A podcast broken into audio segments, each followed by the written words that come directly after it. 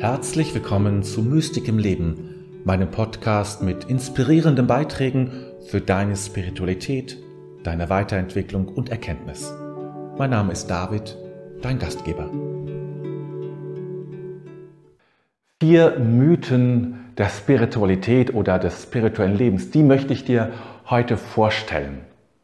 Denn es gibt so viele fatale und schwierige Vorstellungen, ja, so Glaubenssätze in der Spiritualität, so ist es und so war es schon immer und so muss es eigentlich auch bleiben. Grundannahmen, von denen man einfach ausgeht, ja, so ist das nun mal. So funktioniert das.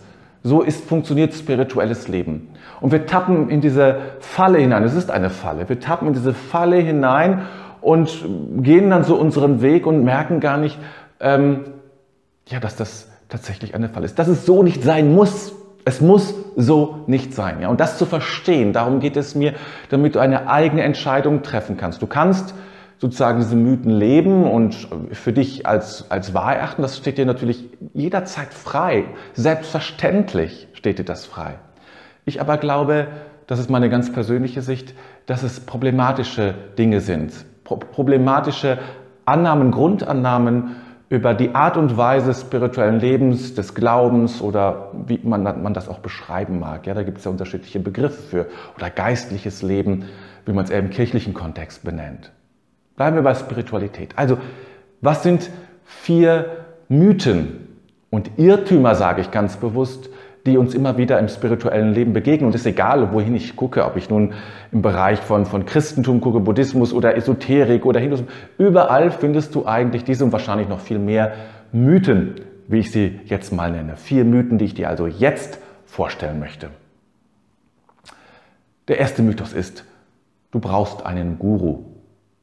Und wenn ich sage Guru, dann meine ich, das ist das sozusagen stellvertretend für viele andere Worte, die man da benutzen kann. Guru ist so ein wirklich ein Begriff für jemanden, meistens einen Mann, zu dem man hingeht, von, äh, von dem man sich ähm, Anweisungen für das spirituelle Leben holt, ähm, den man auch sehr verehrt und, und, und das hinstellt, vielleicht irgendwelche äh, Fotografien und eine Blume davor stellt. Also wirklich eine Verehrung, ein Verehrungskult und was der sagt, das mache ich auch, in der Regel zumindest. Auch es sei denn, ich scheitere natürlich. Dann bin ich gescheitert, wenn ich es nicht mache. Das hat eine gewisse Kraft, was dieser Mensch sagt, und ähm, das, das, das hat man zu tun. Und da gibt es unterschiedliche Formen für. Vielleicht sagt man manchmal sagt man auch Priester dazu oder geistlicher Begleiter dazu. Da gibt es unterschiedliche Begriffe. Ich bleibe jetzt bei Guru und meine damit all das. Was ich nicht meine ist, dass man keinen Menschen brauchen kann und dass es nicht manchmal hilfreich ist, jemanden zu haben, zu dem man hingeht, mit dem man spricht über bestimmte spirituelle Fragen, weil man oft so allein damit ist in seinem Umfeld, weil man auch Unterstützung braucht. Jemanden, der schon weiter ist vielleicht in seiner spirituellen Entwicklung oder die schon weiter ist in ihrer spirituellen Entwicklung und ähm, ja, wo man sich austauschen kann, wo man eine Reflexion hat über das, was man erlebt, erfahren hat. Auch eine gewisse Sicherheit, ein, ja, eine Sicherheit im, für die nächsten Schritte, zu wissen, ich gehe in eine gute Richtung. Manchmal weiß man es nicht, manchmal ist man einfach unsicher. Aber, jetzt kommt das Aber, was eben problematisch ist, ist dort, wo jemand unabdingbaren Gehorsam fordert, wo jemand manipulativ wird, wo jemand ähm, ja, damit auch äh, ja, Gehorsam eben fordert, ähm, wo das, was dieser Mensch sagt, ähm, das Gesetz ist, wo ein Personenkult gemacht wird. All das lehne ich ab. Das lehne ich grundab, grundweg ab. Denn ich glaube, das, oder nicht, nicht, ich bin fest davon überzeugt. Es geht nicht darum, etwas zu tun, was andere dir sagen, sondern es geht darum, dich zu entdecken, deinen ganz eigenen Weg zu gehen. Und das kann dir niemand sagen. Niemand kann sagen, was dein Weg ist. Du kannst es nur erahnen, du kannst es erspüren und es tun. Du bist auch verantwortlich für deinen Weg. Du kannst Impulse bekommen von anderen. Du kannst dich inspirieren lassen von anderen. Entscheiden musst immer du. Und das muss auch klar sein und das muss auch in so einer Beziehung klar sein, wer die Entscheidung trifft. Nämlich auch der oder diejenige, die auch die Verantwortung dafür hat. Und das bist immer du. Du bist kein Kind mehr. Du bist eine erwachsene Frau, ein erwachsener Mann und sollst erwachsen auch behandelt werden und nicht wie ein Kind. Das ist sehr wichtig. Und deswegen bin ich zum Beispiel skeptisch bei allen gegenüber, die sich in, in weiten Roben kleiden, große Titel haben. Dann frage ich mich immer, wofür? Nicht, dass man das nicht haben muss, dass man auch das Gegenteil, also das völlig ablehnen, das meine ich auch nicht. Aber wofür ist das gut? Wofür braucht man das? Wofür braucht dieser Mensch das? Das mögen tolle spirituelle Menschen sein. Ich frage mich trotzdem, wofür? Why? Warum brauchst du das? Warum hast du das nötig, dich mit tollen Titeln und mit, ähm, da kriegt man so Urkunden, wo die, die ganze Linie sozusagen bis zurück zu Buddha oder zu wem auch immer zurückzuführen ist? Wofür? Wofür brauchst du das? Wenn es für dich ist, kein Problem. Mach das. Aber brauchst du das für andere? Brauchst du das für dein Ego? Deine, deine tollen Kleidung? Ich das so sehe, bei immer YouTube kann man ganz viele so sehen, die dann in, in irgendwie Kleidung da gehüllt sind, die sehr speziell sind. Ich denke, why? Ne? Warum? Du brauchst keinen Guru. Du brauchst höchstens einen Menschen, der dir hilft, deinen Weg zu gehen, der dir Inspiration gibt. Alles andere brauchst du nicht. Vertraue dir. Denn dieses ganze Guru-Gehabe ist letztlich Ausdruck deines Selbstzweifels. Und da sollst du herauskommen. Du sollst dir vertrauen können. Und deswegen sei vorsichtig mit diesem ganzen Guru-Gehabe, sage ich mal so. Und übersetze es in deine eigene Sprache. Das war mein erster Mythos, den ich gerne lüften möchte. Der nächste Mythos ist, ähm, die Welt ist nur, ja, ist nur ein, ein Abglanz. Die Welt ist eigentlich nur eine Illusion. So, die Welt ist nur eine Illusion.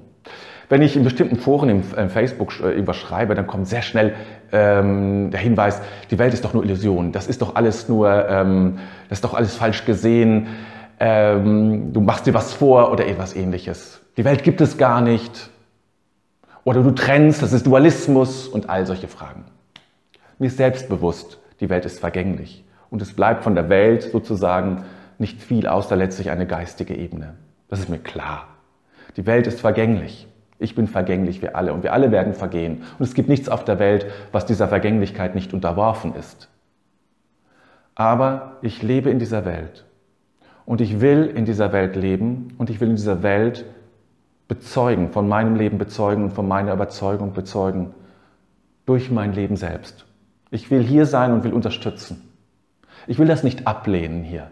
Ich will die Welt nicht ablehnen und meinen, ich könnte das alles als Illusion bezeichnen und mich dann fein raushalten. Fein raushalten, nichts machen müssen. Das ist eine Form von, von Abwehr, Abwehrmechanismus. Das so streng zu sehen. Dass, das, dass die Welt vergänglich ist, anderes Wort für Illusion. Ist mir auch klar. Aber sie ist eine Schicht der Realität. Und ich gehe ja von unterschiedlichen Schichten von Realität aus. Es ist eine Schicht und die ist wichtig. Und viele Menschen leiden in dieser Welt. Und es ist mein Job, dafür zu sorgen, sage ich mal so, es ist meine Aufgabe, das Leiden zu verringern. Ich werde es nicht lösen können, nicht erlösen können, aber ich werde es verringern können vielleicht. Ich kann vielleicht Menschen helfen, ihren Weg zu gehen, der weniger Leid produziert für sich selbst und für andere. Das kann ich vielleicht machen und für mich selbst. Die Welt ist vergänglich, das weiß ich. Aber sie ist da und sie ist eine Form von Realität. Und das akzeptiere ich. Und ich bin in diese Welt hineingeschickt worden. So sehe ich es. Und deshalb lehne ich die Welt nicht grundweg ab und sage, es ist Illusion, brauche mich nicht darum zu kümmern. Sondern nein, es ist meine Aufgabe, mich um diese Welt zu kümmern. In dieser Welt zu sein als Mensch.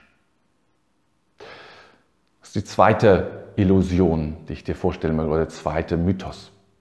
Der dritte Mythos ist, ähm, ach, das ist doch alles nur rational, das ist alles nur Verstand. Die Ablehnung der Rationalität, die Ablehnung unseres Verstandes. Nun bin ich auch der festen Überzeugung, natürlich kann man bestimmte Fragen mit dem Verstand nicht, nicht bearbeiten. Nein, der Verstand hat eine viel zu große Bedeutung in unserem Leben, ohne Zweifel oder in unserer Kultur kann man auch sagen, in unserer Gesellschaft, in der Bildung, überall eine viel zu große Bedeutung. Aber ihn abzulehnen ist dumm.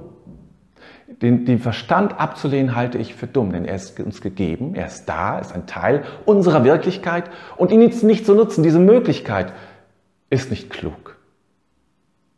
Der Verstand muss allerdings Diener sein, nicht Herr im Haus, in meinem Haus, in meinem Lebenshaus. Diener. Und nicht aus dem Verstand heraus entwickle ich mein Leben oder meine Ziele, sondern aus meiner Intuition heraus, aus meiner echten Intuition, aus meiner, meinem tiefen Empfinden heraus, aus meinem Feeling heraus, entwickle ich meine Ziele. Aus meinem Herzen heraus entwickle ich meine Ziele und mein Leben.